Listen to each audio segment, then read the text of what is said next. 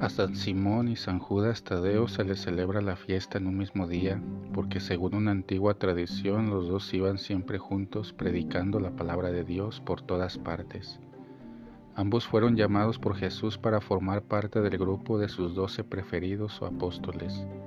Ambos recibieron el Espíritu Santo en forma de lenguas de fuego el día de Pentecostés y presenciaron los milagros de Jesús en Galilea y Judea y oyeron sus famosos sermones muchas veces.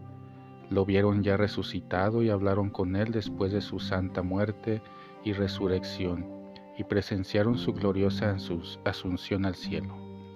San Judas Tadeo escribió una carta que está en la Biblia, en la cual ataca a los agnósticos y dice que los que tienen fe pero no hacen obras buenas son como nubes que no tienen agua, árboles sin fruto y olas con solo espumas y que los que se dedican a los pecados de impureza y a hacer actos contrarios a la naturaleza sufrirán la pena de un fuego eterno.